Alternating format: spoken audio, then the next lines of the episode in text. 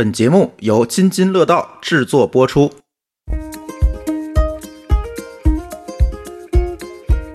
说，哎，美女记者，来，咱们咱们说点这个事儿，或者是美女记者什么什么。首先，就好像没有太被尊重的感觉。每年我们办公室的抽纸份额都是妇女节给的。我后来发现他跟我发微信的时间越来越晚，我说也请您自重，然后他就说，哦，明白了。从某一顿饭开始，自己自带水杯去所有的饭局，主要是怕在吃饭的时候被人下药。当时就是那个女记者就是吓了一跳啊，我觉得就是很危险。幸亏对面有个摄像，我真是替她捏了一把汗。然后我在里边犹豫了半天，我到底是站还是蹲这个问题，憋着出来了。最后用扎马步的方式上了个厕所。然后我儿子说：“我觉得你上班很好啊，我希望有一个记者妈妈。”稳定，但是人家说不累，人要求不累，不累，不累，这叫痛并快乐着。父母希望不累，但孩子也许是希望经历一个过程。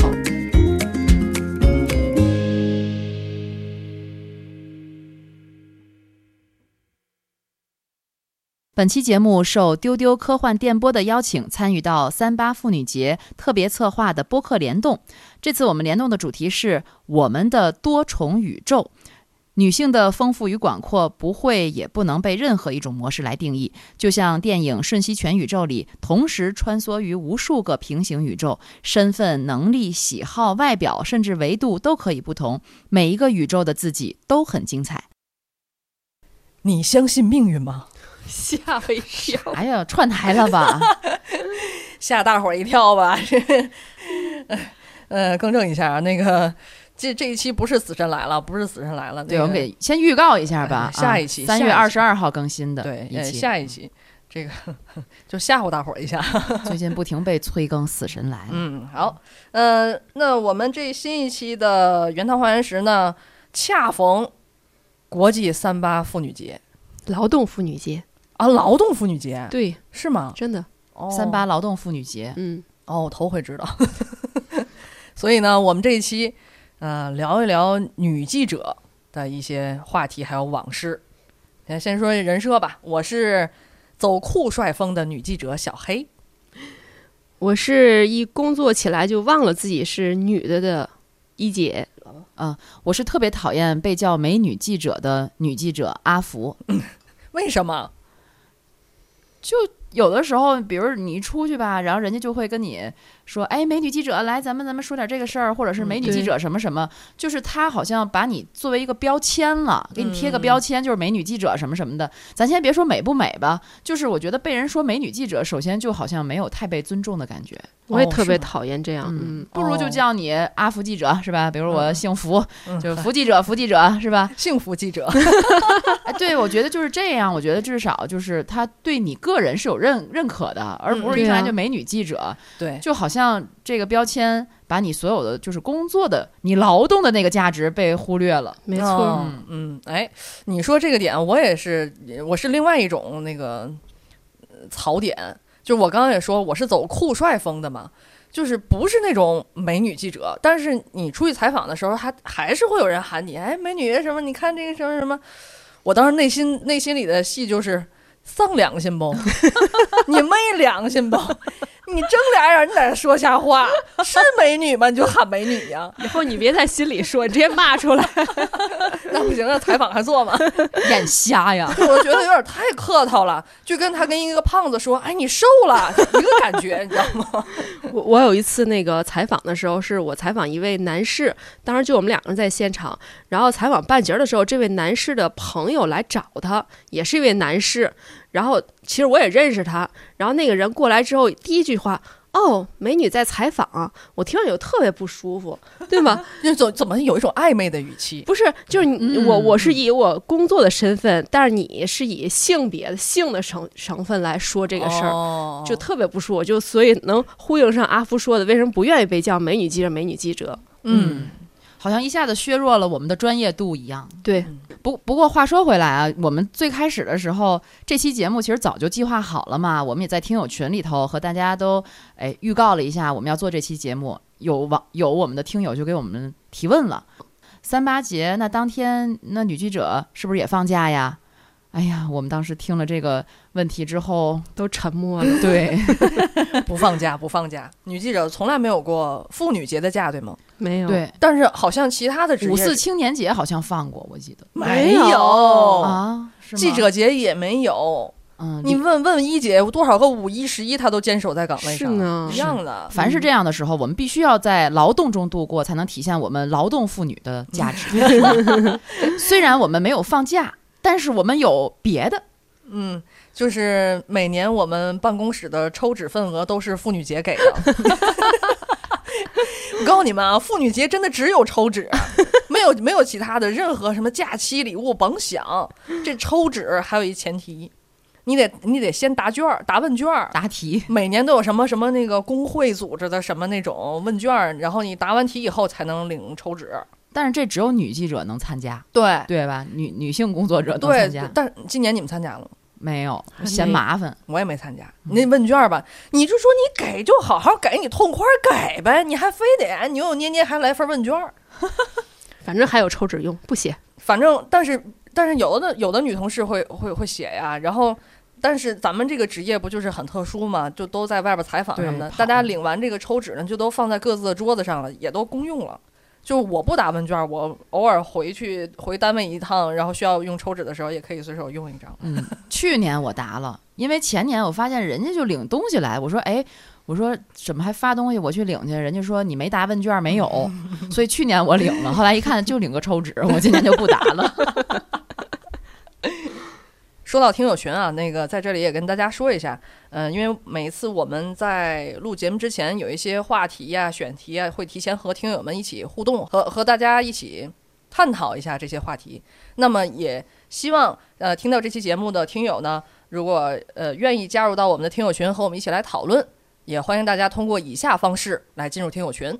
对，如果大家特别喜欢我们仨哈，想跟我们仨在节目之外再多聊一聊，不止给我们点赞、收藏、留言的，还可以在微信群里互动。这一下布置了多少活儿？哎，可以可以在这个 show notes 里面找到添加小助手的微信号。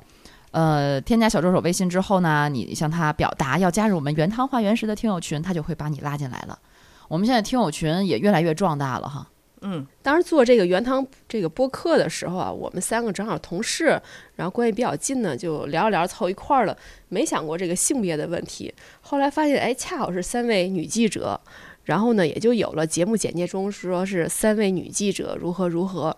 正好借着这个三八国际劳动妇女节的节日呢，也围绕我们自己这个女记者的身份来聊一聊。先不说咱仨吧，我就觉得最近看一些电视剧，包括国内外的美剧也好啊什么的，只只要是这个偏正一点的剧集，里面总得有个女记者。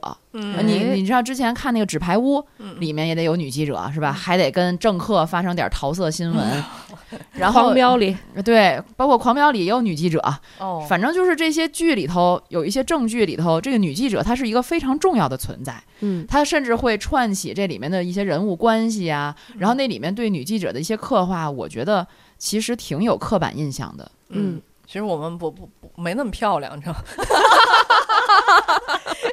真的不是没转台了，我跟你说没有没有没有，我，知道姐和阿福很漂亮的，哎，不不不，有一个刻板印象，就是就是像那个小黑刚才说的，她漂亮的同时，她必须兼具着一个任务，就是要去色诱犯罪分子。真的，很多这个国产的这个影视剧里边的女记者是有这个身份的，像这个《狂飙》啊，还有之前我记得是江疏影演的一个女记者，是哪个？哦，对对对对对吧她是去暗访，小黑对对这个《狂飙》这也是她嗯去当一个诱饵，然后嗯来那个跟犯罪分子打交道。嗯，嗯，就不管怎么说吧，为什么没有男记者做这种身份，对吧？就当然，是现实生活中也没有这种事儿。对，因为现实中，咱咱从剧里回到现实里，现实里我觉得啊，首先女记者确实她的总量还是比男记者要多的，嗯。至少从我们身边的这种感觉是吧？对，而且呢，这个嗯记者嘛，他这职业特点，他就是每天要出去跟形形色色的人打交道，嗯，而且你你出去，你代表了也是你的形象，你所服务的这种机构的形象，那你肯定也得注意一下自己的外表，嗯对对对，也也要打扮的稍微得体一些，嗯。而且也不乏有很多真的是长得很漂亮的女记者，还有长得很帅气的男记者。而且人们呢，就对咱们这个媒体行业的这种记者的从业者呢，往往有一些想象，又像一姐说的，还得带点滤镜，是吧？还得就是对你可能有有一些期待，嗯。所以呢，有的时候我们也会因为这样的事儿被人误解，但是又不乏有真实发生的一些特别让人恶心的事儿啊，嗯比如说还有让人骚扰的事儿，嗯，还有特别囧的事儿，嗯。是吧？咱先来说这一趴哈，一姐说话了是怎么回事？那你是先说骚扰的事儿，还是先说恶心的事儿，还是先说囧事儿？这是一件事儿。哎呀，其实我觉得，我觉得大多数女性从业者，就是做记者、做媒体，可能都遇过遇到过类似的事儿。我是之前嗯采访一位。也是算是德高望重的一位企业家，我当时真的还挺尊重他的，采访过程中也很顺利。他讲了他自己的创业故事，而且这个人还挺有情怀的，做了很多公益什么的。采访的时候，哎，挺愉快的。之后也留了微信，之后也交流了一些工作啊，包括工作之外的，比如说他有的时候需要问我咨询一些呃他不了解的这个围绕他工作一些事儿，然后我有时呢也会帮他去帮一些忙，比如说他为了去协调一些部门之间的关系，问我该怎么办呢什么的，我就觉得可以当朋友一样相处。然后后来慢慢发现呢，就是他在撩你，没有他，我后来发现他跟我发微信的时间越来越晚。嗯比如说，一般咱们公事儿都白天发，对吧？他后来可能八九点发，我也就忍了。都朋友可能稍微晚点发，后来就慢慢十点之后发，而且发的就越来越跟正事儿无关的，什么睡了吗？今天怎么样？哎呀，我一开始啊，我不想搭理他，你知道，我想我想可能是哎呀关系比较近呐、就容易那个熟了熟了。对，后来总这样，我就有点不开心。而且他也跟我介绍过他的家庭，有家庭有孩子，哦，如何如何的。那这太恶心了，这个坏人，对呀、然后终于有一次，还是晚上十点多，他给我发了一个那个那个睡了吗？今天是不是挺累什么的？我说您打扰到我了。然后，哎，我发现我这么一说，他还他好像更更觉得来劲了。说，哎呦呦，那个你看这么晚了哈，那个别那什么。然后我我说我说那个某总吧，什么总呢？我说我说我说我一直很尊重您，我说也请您自重。我说了，然后他就说，哦，明白了。从那之后就再也没有找过我。哇塞，看我们一姐嗯，处理的多么好，文人正派，嗯。就是确实是这样啊，你你说这个，我觉得就是像一姐刚才讲，人家正常有时候你认识了采访对象，他就比如说会通过你去打听很多事情，因为毕竟记者他可能接触的面儿比较广，这都很正，常。以前我还看一本书叫《不要独自进餐》，还是不要独自吃饭，就是说你一旦要是大家来聚餐吃饭的时候，这个饭桌上特别重要的一个角色就是记者。人家没说男女记者，这是美国的一本儿就是那种职场类的书，为什么呢？就是说，因为因为记者他就是本身就像剧里为什么也要有一个记者，他就可以串出很多人的关系他，可以把所有社会关系都串在一起。对，而且他能提供很多的信息，其实并不是，我觉得，哎，这些信息也许就是很表层的信息，但是，说者无意，听者有心，是吧？呃，所以他就是，我觉得像一姐这样，就是我们正常的去跟人，比如加个微信啊，去去去交往，我觉得这真的很正常。嗯但是如果到了真是打扰到的这种程度，真是让人觉得受不了。我觉得还有一种，还有一种打扰，就是女记者经常容易被采访嘉宾约出去吃饭。嗯，其实我也去过，去过很多次。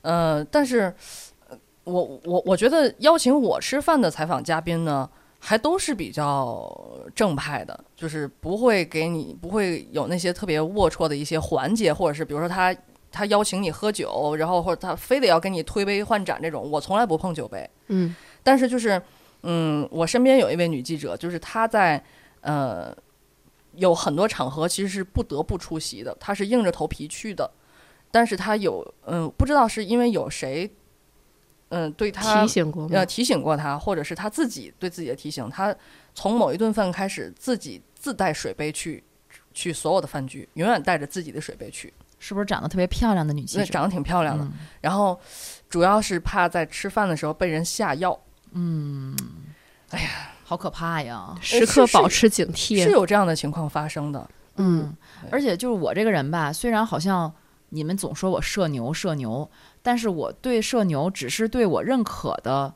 真朋友，嗯，就是或者是就是比如说工作关系或什么的，可能很快能打开话匣子。但是如果是被约饭，我觉得这其实还是。挺私密的一种交往的，嗯无论是比如说你去约去是一大桌子人，还是就单独约你去吃饭，一般我都会拒绝。嗯，就是我真的都会拒绝。我的理由就是我社恐。然后人家就能放过你。呃，反正再说说什么，哎呀，有孩子呀，没人看啊什么的，嗯嗯，反正就是各种理由吧。因为我确实不太擅长这种交往。嗯就是像你说，又得推杯换盏啊，又得跟人家说一些违心的话呀，对我我觉得这个我做的有点困难。就是说那种客套话什么的，在酒桌上。嗯对，但是很多人确实很喜欢邀请女记者去。对，嗯，我觉得可能也是因为这个，嗯，本身这个职业它还是在自带一些光鲜感的。虽然说咱现在都说记者没什么地位了，尤其是像咱这种传统媒体出来的人，嗯，可是你在这个酒局上的时候，比如说他是什么什么什么领导，他是什么什么教授，他是什么什么专家，他什么什么大夫，然后哎，你是什么什么记者，你就感觉这些人都能搭到一起。他确实对于一个酒局来说，但是实际上对于女记者来说，还是有有很多困扰的。嗯，这个困扰可能只是一方面吧。这个我觉得，毕竟机会也不是很多，不是嗯说频繁的人家约你吃饭去，哪嗯哪有那么多机会？呃，还有就是，比如说你跟人见面的时候会握手，嗯，嗯，对对对，我觉得这个是我有时候会有这种感觉，就是你能感觉到对方他是不是很绅士，或者是很有礼貌。对，有的时候就是你跟人握手吧，其实咱们有时候。不太在意，没太在意。比如你跟人握手，都是大庭广众的，这么多人，你就伸出手去跟人正常的握。但是你能感觉出来，有的人真的只是把手平面儿这样伸给你，哎，握不握是你来决定的，嗯，或者是哎，只给你伸出一部分，嗯，就是这样碰一下，然后你基本上就可以给他来个 give me five，哎，这就过去了。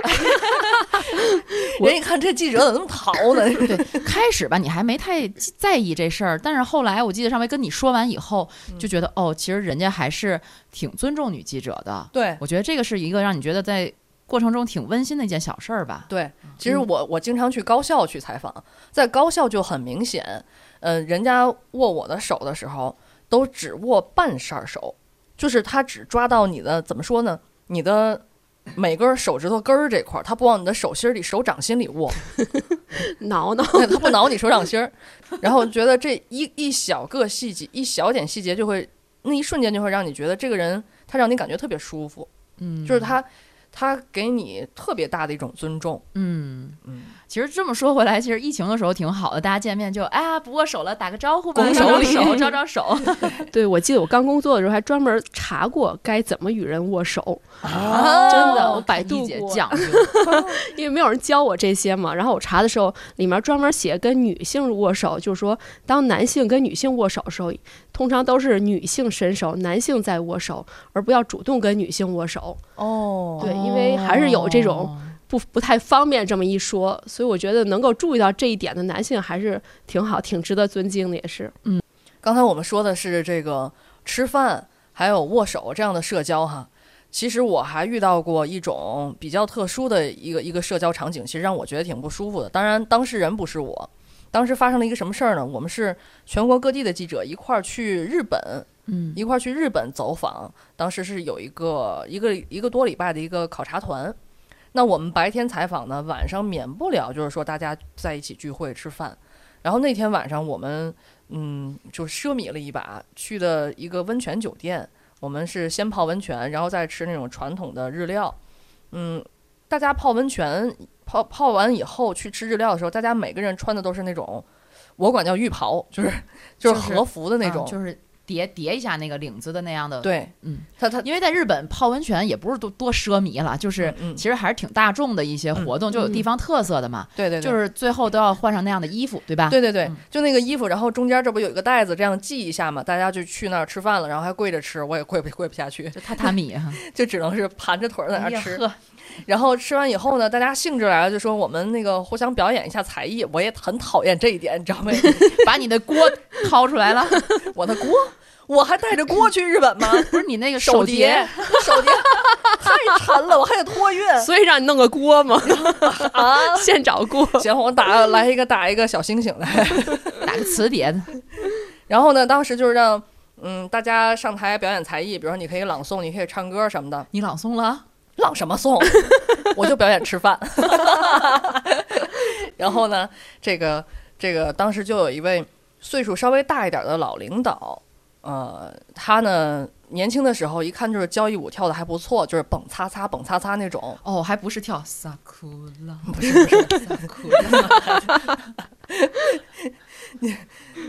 我都接不上来你。然后呢，当时他就邀请了一位呃长得很漂亮的女记者一起来跳舞，就是还挑个蹦擦擦漂亮的跳，哎，你你看她就不挑我，我就可以表演吃饭。没有啦，就是呃，那位女记者呢，其实有一点不情愿，大家能够看出来。嗯但是碍于呢，她岁数也在那摆着，对吧？然后就是人家邀请了，我也没有必要那么扭捏。但是大家都穿着那种和服，然后那个女记者呢又长得挺丰满的，嗯，身材也不错，然后就这个。这蹦擦擦蹦擦擦，这个一跳的稍微兴致高了点儿，然后就揉起来了，就这幅度就大了。这一大哎，就哗转过来这一下，就是他的那个胸领子领子啊领子就是咧了一下哈，稍微露了一点儿。然后他那个室友，然后就过来，等会儿等会儿等会儿等会儿再跳，过来就帮他把那个衣服什么都整理好了，然后就又给他重新系了一遍。然后后来又跳了一阵，跳了很长时间，结果突然有一下。可能是那个地上有什么碎渣子或者什么的，就把那个女记者的脚给扎破了，这才停了下来。然后我们就赶紧过来啊，就帮她处理伤口什么的。哎呀，所以这个 记者在就是你在工作的同时，还得有这种社交，对吧？嗯尤其是这种长得可能更加的显眼的，然后身材如何的女性，在这种社交场合就容易 多一些这种被打扰的事情吧。嗯，而且我觉得这交际舞也不是一般人就能会的，是吧？对啊，所以这嗯男的就得带着女的跳嘛，所以这女的就相对来说，她她的动作显得很被动，嗯，就嗯挺笨拙的，甚至哈。嗯哎呀，我觉得这个事儿吧，就是我首先我我相信这个事儿，对于那个男同志来讲，就是那男领导来讲吧，他可能也不是故意的。嗯，对，我相信不是故意的，就是大家就觉得挺挺开心的，而且有几天出去一块儿采访也熟悉一些了，所以才会有这个。对但是真的会有一些人对女记者是有主动骚扰的，嗯嗯。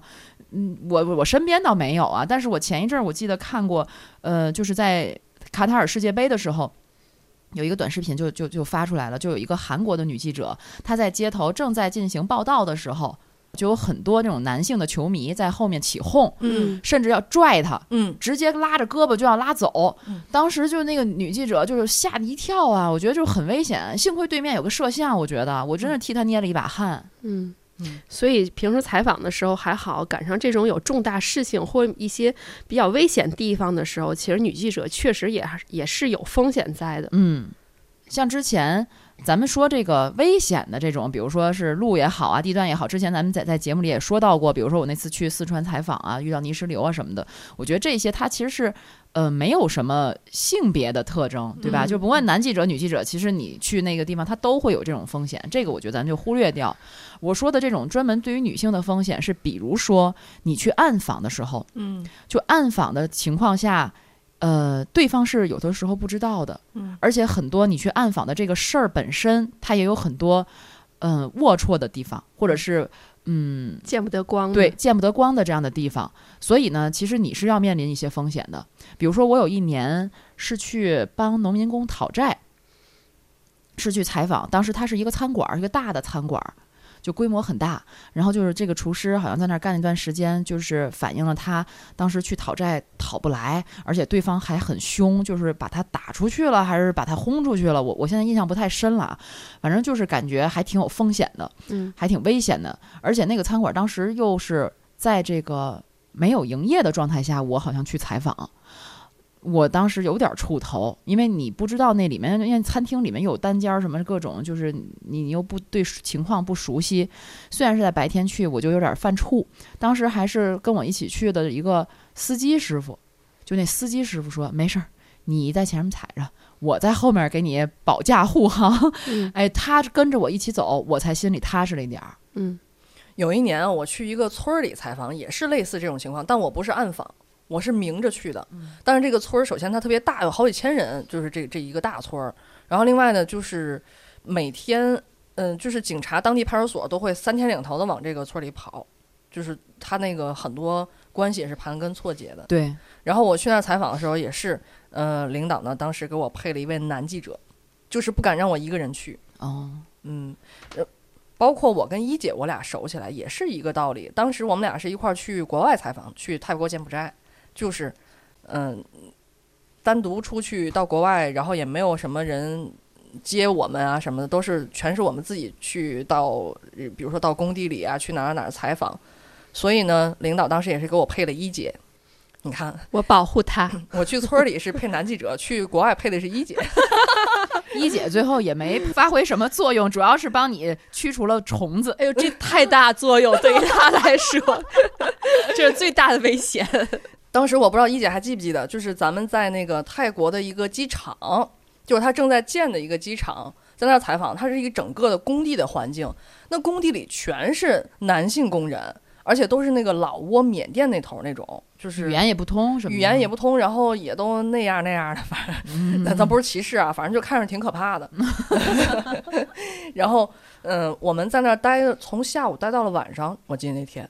然后你免不了就要上厕所呀，就工地里的厕所，你知道吗？我永生难忘那个厕所，它在一个集装箱里面。集装箱呢，你打开门以后，一进去，他把那个蹲坑给你还垫高了，然后你站上，然后那个那蹲坑两边还有两个脚踏的地方，你踏在那个上面，这个坑是会左右摇晃的，天哪，就它不是很不稳。不稳。然后你上厕所你得关门吧，关门里没灯，嗯，漆黑一片我的天，不是啊，一喊就亮那种是吧？啊！不是，你上那厕所了吗？当时没有，我一直没去。我天！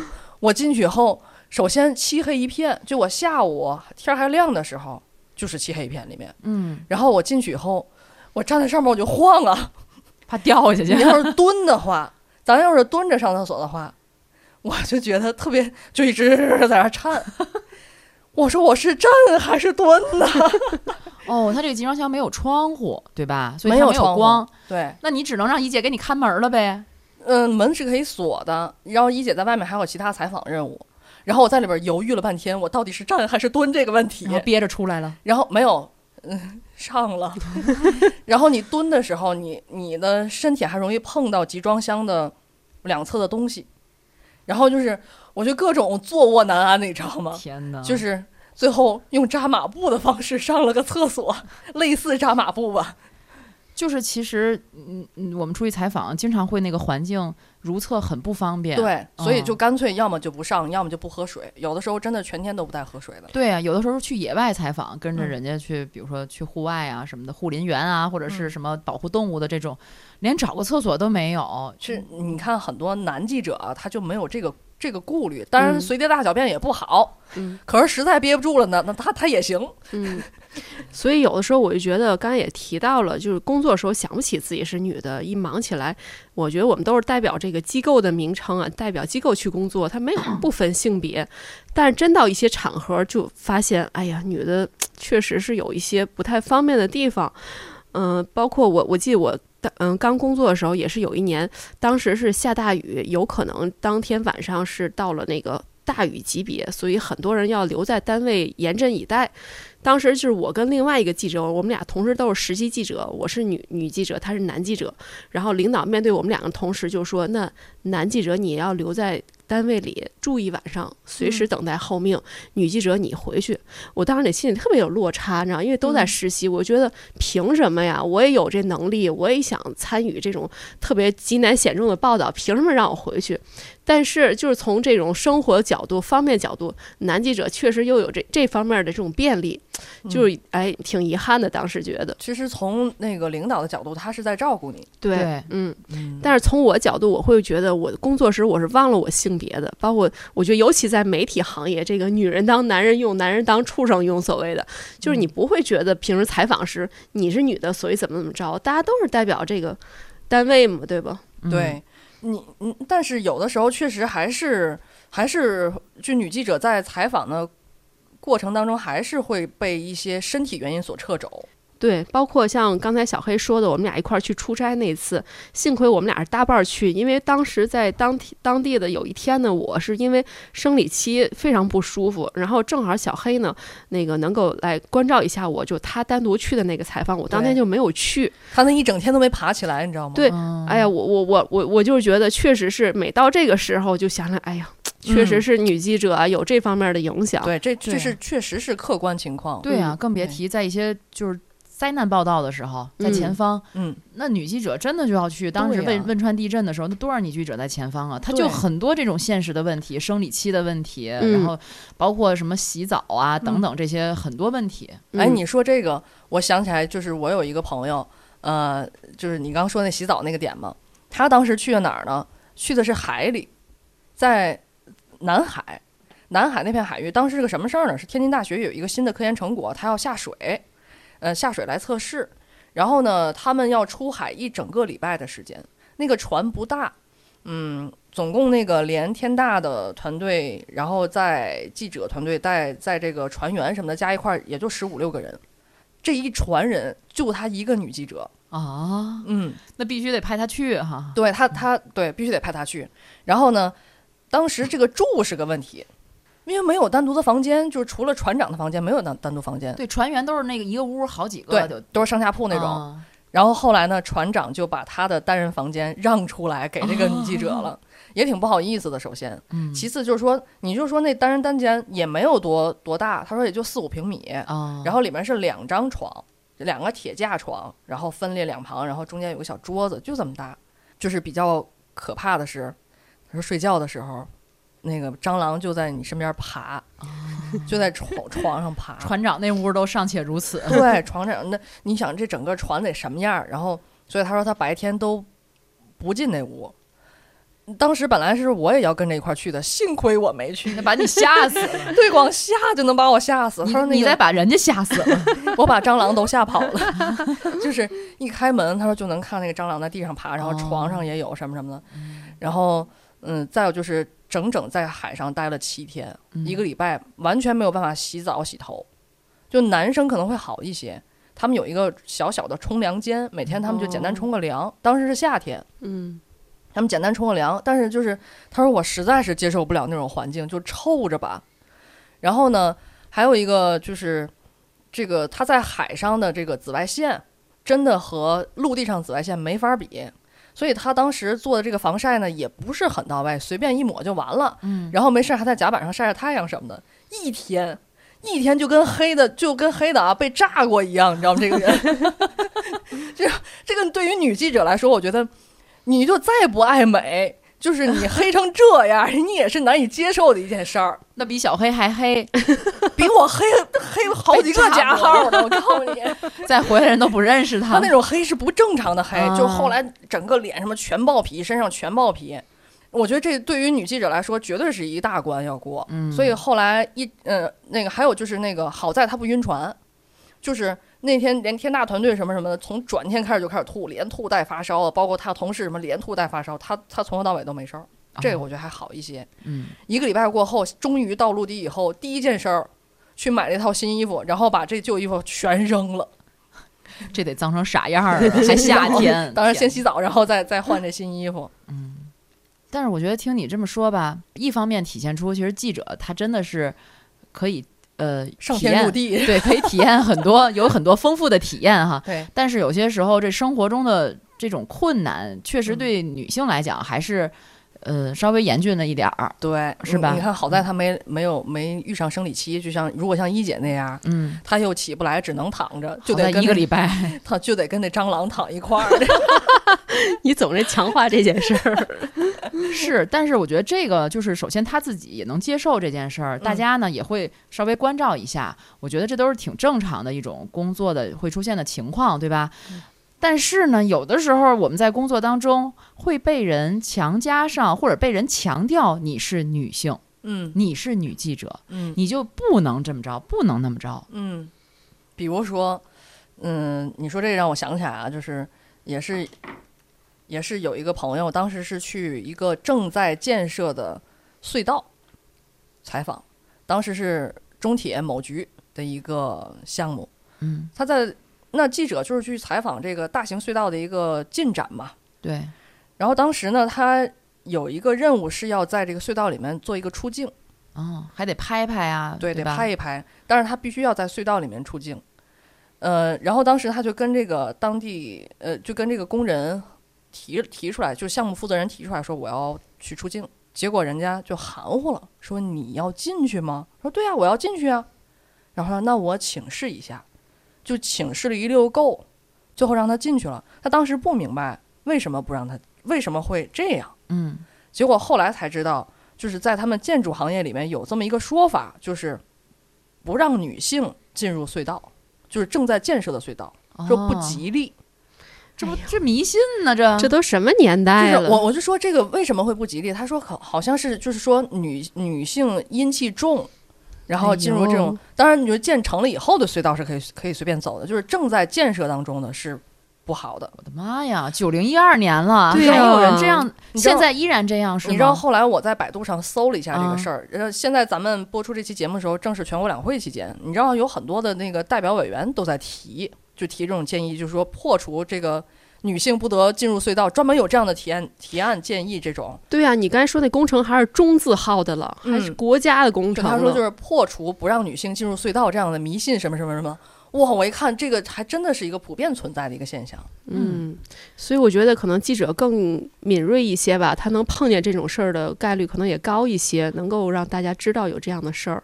对，但我觉得这件事儿挺生气的，这不就有点跟那个红颜祸水论似的吗？哦嗯，对吧？那你说出了这么多什么，比如说哪个矿塌了，或者哪个事故了什么的，那难道里面隧道都是有女的进去吗？嗯那不进去它就不会出问题了吗？嗯，不过那个隧道现在已经修好了，现在也挺呃就是已经建好了，啊而且挺好的。啊，对呀、所以啊，就现实就打脸嘛。太愚昧。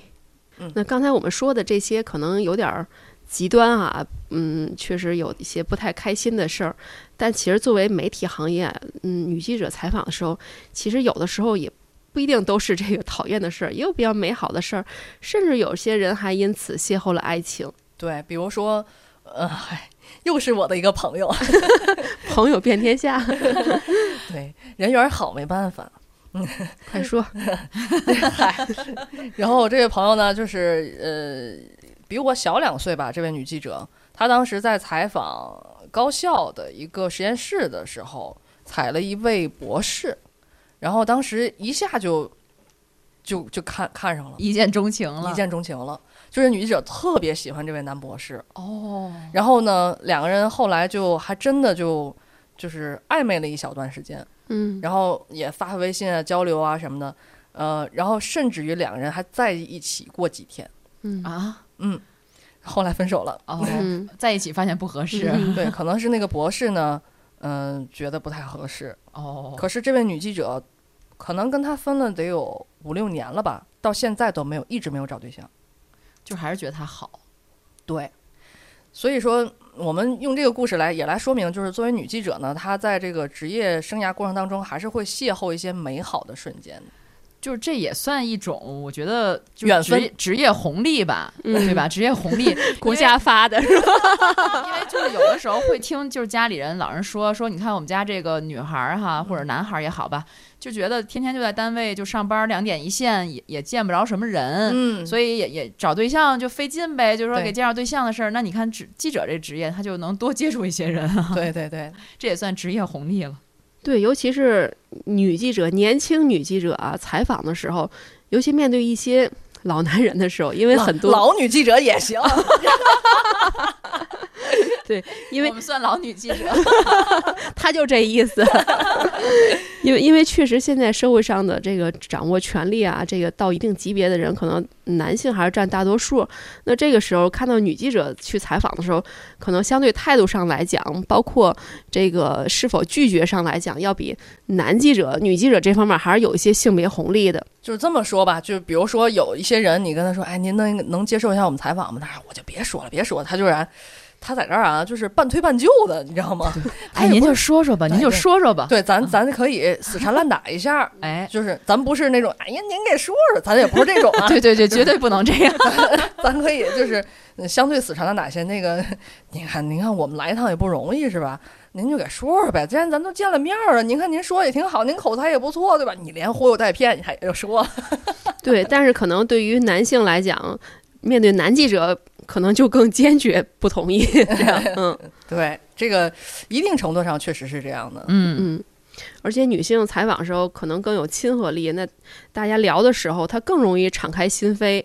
尤其是对女的女性采访嘉宾的时候，嗯，这个女性可能是女性更了解女性，还是说怎么样？我就觉得我在采访女性的这种这个采访对象的时候，一坐下来，我就感觉她是处于一种比较放松的状态，嗯，或者是你聊两句，她就会把她的身上的一些枷锁，她会放下来，甚至有时候她会聊跑偏，她会跟你先说一说我家里什么情况，我我遇到了什么什么什么难题，你反而会更全面的认识这个这这个这个人。嗯，因为就是从那个比较世俗吧、通俗的来看呢，一般觉得女性她是没有什么攻击性的嘛，嗯，女性没有没有攻击性。对，然后，尤其我们去采访的时候，尤其做个人物访谈，我会觉得就是女记者会特别适合和擅长做人物访谈。嗯，嗯，就听我们之前节目就就知道，有时候我经常会把采访嘉宾给聊哭了，嗯，咱也不知道为啥，是吧？嗯就跟人聊着聊着，可能就是会共情能力更强一些。嗯在这过程中，有时候你给他抛一个问题吧，你也不会说硬生生的像个石头一样哐把这个问题扔出去，嗯而是你会像递过去一杯水一样去跟他交流。就女性往往会会是更柔弱一些、柔软一些，嗯所以我觉得就对方可能他往往就会卸下这种防备，跟你就是谈交交心的去去谈一些他的自己的。感受也好，或者他的经历也好，有时候就触动他那个内心最柔软的地方。但是我觉得这一对于女记者来说也是一种挑战，因为我也会把人聊哭。嗯，偶尔遇到那种比较复杂的故事的时候，往往在采访对象哭的时候，我一定要控制自己的情绪，因为这个时候你要保持一种冷静和客观。对对，所以我不能跟着他一起哭。一旦我跟着他一起哭的话，或者是我的情绪被他牵引的话，这篇报道有可能会失去一种客观和中立。嗯，就是你把别人勾的哭，你还不能哭。对，嗯多缺德呀，多损呐！另外，我觉得女记者可能对女性的话题也更为敏感。我记得在若干年前嘛，当时突然开始流行这个三八国际劳动妇女节的前一天，高校有很多的男性男生会给女生这个贴一些这个标语，是庆祝幅对吧？嗯庆祝女生节的。嗯那个话语也特别好，什么什么，你的美丽如何如何，走进我的心田如何如何。哎，我当时觉得这挺好玩的啊，去采访采访吧。嗯然后采访的时候呢，嗯、男性也表示，这个我们为了表现对女生的尊重。庆祝女生的节日如何如何，然后你小女孩呢，小女生也会觉得哎非常开心呐、如何如何。我当时写这报道还挺开心的。后来呢，也是慢慢经过这个，呃，从性别意识上嘛，更加了解这个男性、女性的目前的一些刻板印象，目前社会存在的一些歧视问题，我才意识到，哦，原来这件事儿背后其实是有一些恶意在的，就是有这个呃物化女性，然后把女性和女生，把三月七日和三月八日去刻板化的去加入一些很不好的性意味在里面的。所以从那件事儿之后呢，我也再也没有进行过这方面的采访和报道。我觉得在以后的这个采访的过程中呢，我也尽量避免去有这种先入为主、刻板印象，把女性这个物化的这么一个过程。我觉得这可能是作为女女记者更独有的这种性别优势吧。嗯，你说到这儿，我我就有一种感触啊，就最近这几年，我不知道你们注意了吗？就是一说三八妇女节，就不说妇女，嗯就好像这个词就意味着老丑，嗯就感觉、哦我觉得好像就是女神节，对，女人节，嗯，是吧？甚至还有就是。呃，给年轻女孩儿过节，那要说女女生生节还不要在三八这一天，就好嗯像三月七号你才能做女生节，嗯，然后你老丑，你就只能过三八妇女节。还有一个妇女确实有一种自带劳动的感觉。其实这个妇女，所谓的妇女，其实打初潮那天，所有女性就都是妇女。哦，跟你这个结没结婚，从事什么行业长得美丑没有关系的。那。我们应该 在人设上说：“大家好，我是小黑妇女记者，嗯，妇女记者小黑。简称简称”我觉得女记者啊，好像有着非常丰富的经历，相较于其他的职业来说，我们有着非常丰富的经历，遇到过各种各样的事儿，见到过各种各样的人，然后也会像刚才一姐说的，我们要进行各种各样的思考，非常深入的思考，才能做好这份职业。对我们作为劳动妇女，而且又是记者，我嗯觉得真的是干了这么多年，有特别特别多的收获，嗯有特别特别多的体会。你先别说别的哈，你自己个人的修养啊，个人的这种收获，咱先放一边儿。就有的时候你也会得到你身边人的认可，对，这种认可其实很重要，很重要。你比如说啊、我外甥，我外甥现在已经上五六年级了吧，然后都快跟我一边高了。但是很小的时候，他很可爱的时候，我不是说他不可爱啊，他很小的时候呢，我就当时我跑旅游新闻，然后我就经常利用工作职务之便，然后带着他会去玩一玩。其实你说那是什么工作职务之便？就是你一边采访一边带一孩子，带着他玩儿，然后带着他玩儿的时候呢，他就会很开心，尤其是他特别爱去海洋馆啊什么的。然后当时他上幼儿园，呃，已经开始有了自己的思想的时候，就跟我说：“小姨，将来我也想当记者。”嗯我说：“哎，为什么呀？”我当时你知道我心里的自豪感就是我影响了一代人呢。然后我说：“为什么呢？”他说。像你似的多好呀，可以到处玩儿。我说，原来你对记者是这种印象。给他讲讲你上厕所那段 他可以站着上，哦，他是外甥，不是外甥女儿。然后果不其然，后来在大班的时候，他真的成了他们班的小记者。哦，嗯，可是到现在他不再念叨这件事儿了，认识到了深层次的，他可能觉得不不好玩了，闹明白这个这个职业是怎么回事儿了。嗯，就我们家孩子两个两个娃的话，他们都觉得妈妈做记者特别好，包括我女儿，她会经常模仿我。哎，哦我采访你一下呀，我要写稿子呀，嗯我要让领导审稿子呀，嗯他都都这门儿清这流程。呃，我觉得对我印象触动，就是我触触动特别深的一件事是，在我生完二胎的时候，就那嗯个时候虽然年龄也不大，就是很年轻，但是就是觉得很辛苦，就每天既要兼顾工作，又要兼顾。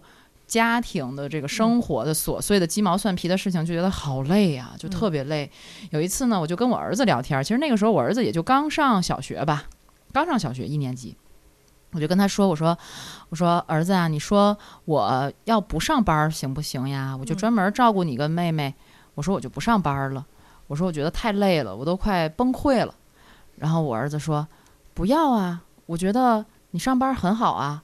我希望有一个记者妈妈。哦，嗯，他就是他就会觉得，后来我就发现，就是他们上小学之后，学校以后也会经常会有一些家长能参与的那种课程，就比如嗯。家长去给孩子们讲课呀，嗯。就是爱的陪伴，叫做嗯。爱的陪伴这种课程，我儿子就特别自豪，我能去给上。他特别主动的问我妈妈：“你能去给我们上课吗？”嗯我就去讲什么呢？讲怎样成为一名小记者，反正就给他讲一讲我们在采访中的一些有趣的事啊，就是给他讲讲我们采访中的一些故事啊，大家就会对这个职业有一个比较就是不是那么表面的认识吧，让大家树立一个从小种下一颗种子，看哪些能今后成长为咱们这种媒体从业者。嗯，这就相当于像小的时候那个，呃有小朋友就会向这个其他人吹嘘说：“我爸是警察，哎我爸是大夫，我爸是科学家。”对对对这我妈是记者。哎，就他就特别自豪，当时就觉得哦，是我是一个榜样，嗯我必须要克服这个困难，迈过这个坎儿。你看现在也都也都挺顺利的。你看咱们身边很多都是女记者带娃，都挺不容易的。但是没有女记者有俩孩子，真的。别人原来跟我说过，你看咱们这儿没有女记者能俩孩子，嗯，就真的是每一天排的满满的。所以咱听友群里总说好像阿福特别忙，是吧？对。真忙他是。不过你看，你们孩子对你的这种印象是这样的，就是他是这样认知你的那个职业。我身边有一个朋友是咱们的听友，是咱们的听友，也是咱的朋友，然后也是一位媒体人。他的儿子对他妈妈是这样的这个嗯印象，就是这儿子感觉他妈妈就是无时无刻不在写稿，嗯，所以他到哪儿都得还得带着孩子，所以带着孩子去咖啡厅、去公园、去什么什么，然后把孩子往那一撂，让他自个儿玩去。他这儿子呢，还是一个社牛。有一回在公园里跟大爷聊天儿，这孩子跟大爷聊倍儿倍儿嗨啊，然后这个他妈妈在旁边写稿，然后一会儿听这孩子跟大爷说：“看了，我妈是一记者，写稿呢，一写稿就不搭理人。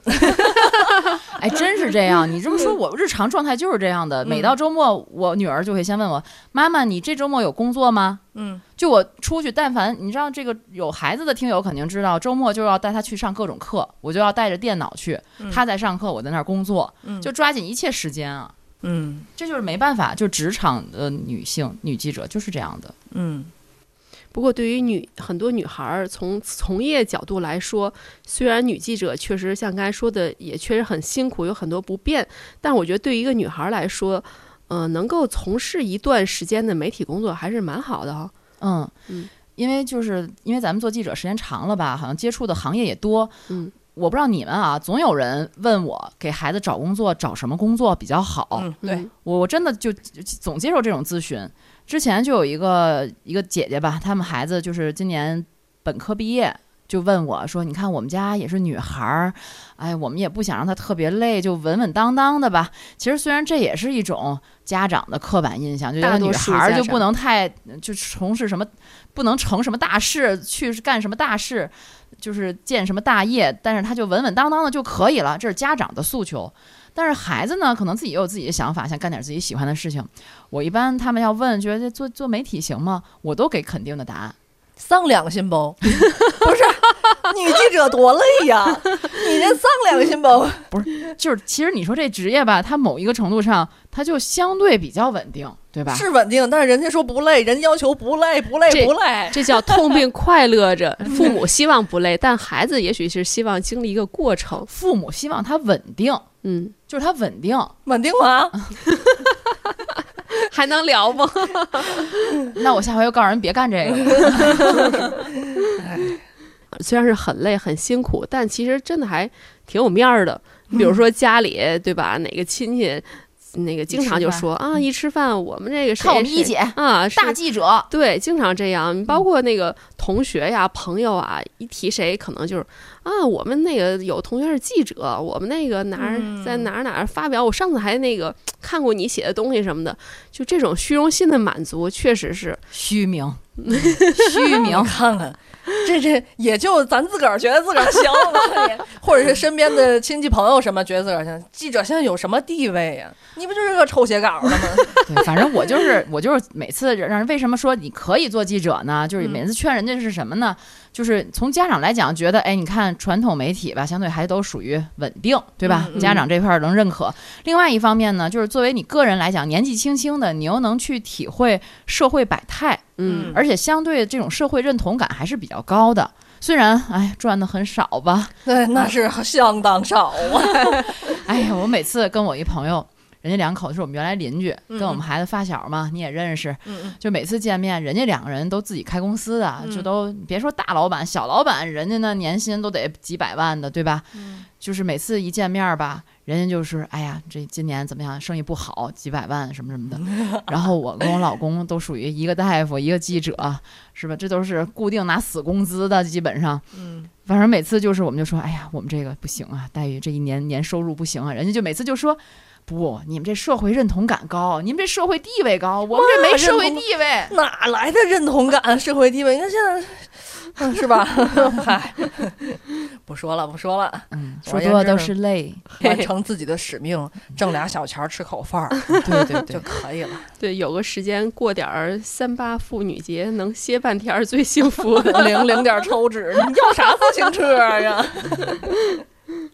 哎，就特别开心的是，还有我们这么多听友喜欢听我们在这儿聊我们这些酸甜苦辣的事儿。就即使这么清苦的工作，我觉得还是有一些向往的。你比如说，那个女记者有很多的名人，像国际上采访过邓小平的法拉奇，嗯，还有这个在家门口被枪杀的，阿富汗的著名记者，嗯包括央视的柴静，对吧？嗯这影响多少人？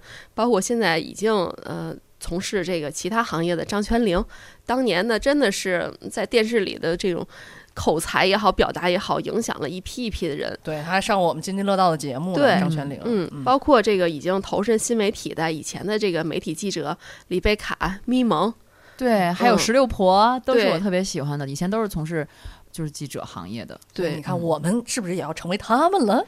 加油加油播客界的前记者吗？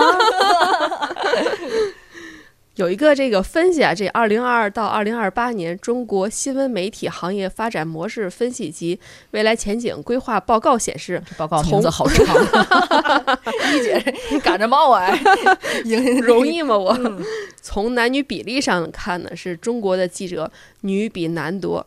二零二一年的时候呢，这个女性记者是占全国持证记者总数的百分之五十点六零，男性记者呢是占了百分之四十九点四。但我感觉身边的这比例可能还要大。对呀、这这比例感觉没那么大。可可能可能男记者都不怎么干活儿。嗨，我跟你们说，你们不是学新闻的对吗？你们俩，嗯，我我是新闻专业科班出身，嗯，从我们读新闻专业的人里边来讲，三十多个人一个班，就八个男生，啊，八个男三个新闻班啊。这比较像现实中记者比例。对就本来他他这个专业培养的时候，你就能看出来这个性别比例之差了。嗯，尤其我感觉这几年男的离开媒体的会越来越多，嗯，然后女性留在媒体会越来越多。养家糊口啊。主要是可能是男记者确实靠写稿，他挣不了太多钱，他养不嗯了孩子，报不了培训班儿。嗯，不有一个说法嘛，一个行业是不是这种朝阳产业，就要看这个行业的壮年男性占的比例。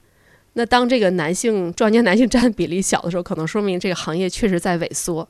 哦，哎呀，这个那怪不得呢。你看那个现在这个数字经济呀、嗯还有人工智能，还是男性稍微多一些哈。嗯，所以我觉得就是就是媒体好像真的是一个女女性相对主导的这么一个地方。嗯你比如说，有的地方有的那个呃是就是有的单位虽然禁烟了，但是男领导依然可以在屋里抽烟。嗯，但是在咱们这个媒体环境里，女性多呀。咱们男同事不都是下楼抽烟吗？那现在男嗯抽烟的男同事也变少了，嗯，嗯，而且这这个咱们这个行业里边，即使还有一些那个男性，但是好像也没那么难了。嗨，我不知道你们怎么看待这个媒体行业这个女的越来越多，男的越来越少这事儿，但我反而觉得其实不一定是坏事，甚至于是好事儿。比如说像咱刚才说的，女性在采访时候，她会有一些有一些这个客观的这种优势在，她可能更加细腻啊，然后跟人聊起来这种亲和力更强。另外，我会觉得女性视角观察的一些事情，可能恰恰是这个主流社会、大众社会。不容易观察到的，甚至于一些弱势的地方容易被女性观察到。那这样的话，从这个新闻报道来说，其实是把这个更多的社会侧面呈现。比如说，我之前上那个研究生的时候，有一门课叫《大众传媒与性别文化》，他就提到了，比如说从男女平等角度，比如说在美国，在西方国家，他会要求，比如说广告里的。专家的身份不能只有男性，要也要有女性，从而让这个社会的整体感觉不要有这种刻板印象，就类似于呃扭转种族歧视这个感觉似的。那包括这个在一些访谈节目中，那以前的访谈节目中，呃，访谈男性的时候，可能通常都是成功、事业有成，嗯那有能力、很强悍；访访问女的时候，通常都是顾家。这个爱孩子，标签儿，对标签很多，我觉得反倒是女性媒媒体从业者多了以后，可能会对这方面有一些反思。她从自自身的角度，你比如说这个，我上这门课的时候，那个老师就提到，那为什么访问男性的时候就不能问他和他的老丈人和丈母娘的关系？那很多家庭离婚家庭真的是因为这个原因离的婚，但是社会主流没有人提过。对吧？你包括这个男性，他怎么对待他的原生家庭和现在的跟孩子之间关系？你包括很多综艺节目都是讲谈恋爱呀、结婚这些，为什么不能讨论一下离异家庭的孩子？就这些比所谓比较小众的社会问题，其实是需要更多的这种视线视角去关注的。我觉得恰恰女性在这方面有优势。是你说到这儿，我想起来有一回，我就采访一个人挺成功的一男性，完事儿之后，我就问他，我说：“那你这么忙，我说那你的孩子、你的家怎么办呢？”哎，是吧？一般嗯你要采访一个女女性之女性的成功人士，肯定得也得这么问啊，对吧？你要牺会这么牲啊什么。问的，对我这么问，人家就一句话给我打发了。他就说：“嗨，我们干事业那就不考虑了。”嗯但是就是好像这件事情就没有再进行理所当然他就觉得理所当然了，嗯嗯，然后你也没法再进行下一步的提问了，就是嗯没法说下去，他也不会有任何的愧疚，嗯会没有任何的遗憾。不过我们作为女记者来讲，我们也还也在就阿福说的这种男性的普遍现象，我们也在发掘一些新的这种呃。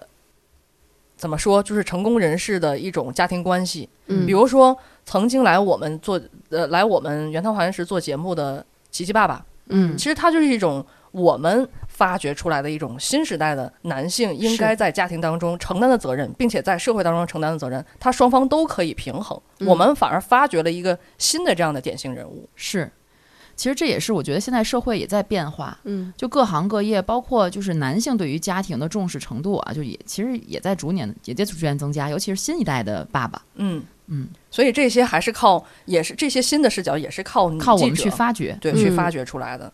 刚才一姐说的那些，我大部分同意，但是我也有稍稍有一些不同意的地方。我觉得，呃，女记者也好，男记者也好，我们是不同的视角。女记者在挖掘新的视角，而男记者，我觉得他可以弥弥补一些女记者所看不到的东西。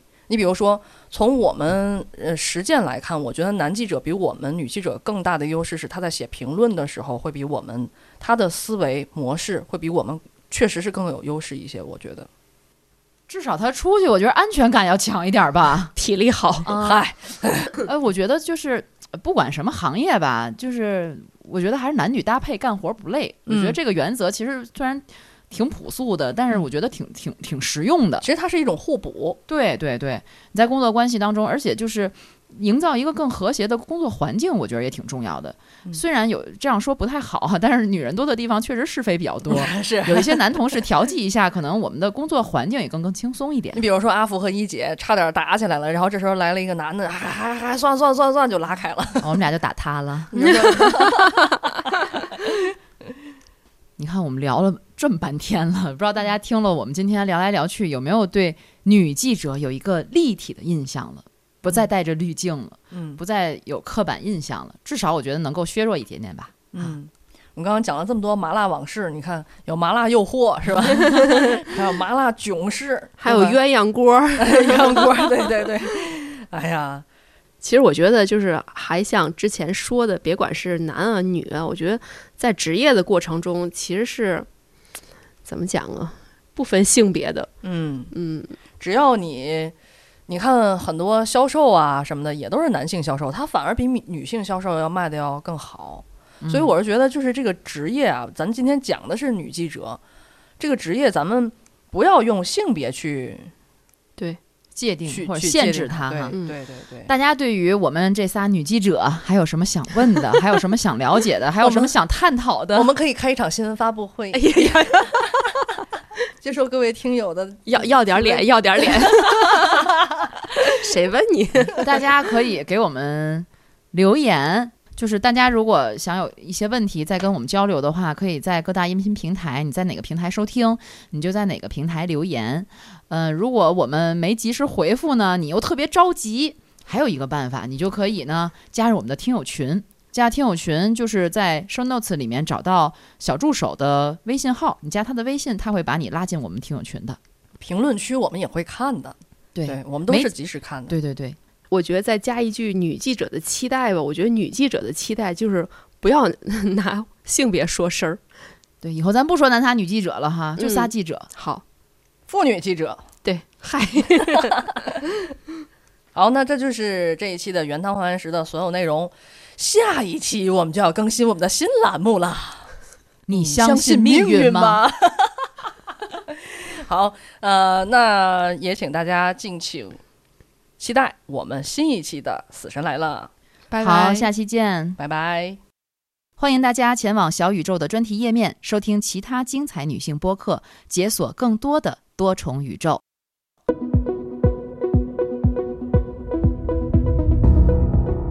感谢您收听本期节目。本期播客节目由津津乐道制作播出。你也可以在我们的官网 d a o 点 f m 找到我们的更多内容作品。如果您喜欢我们的节目，欢迎在微信、微博、朋友圈等社交媒体转发分享。您的分享对我们而言十分重要。如果您希望与我们互动，可以关注我们的微信公众号“津津乐道播客”，天津的津，欢乐的乐，道路的道。在关注后按提示操作，即可加入我们的听友社群。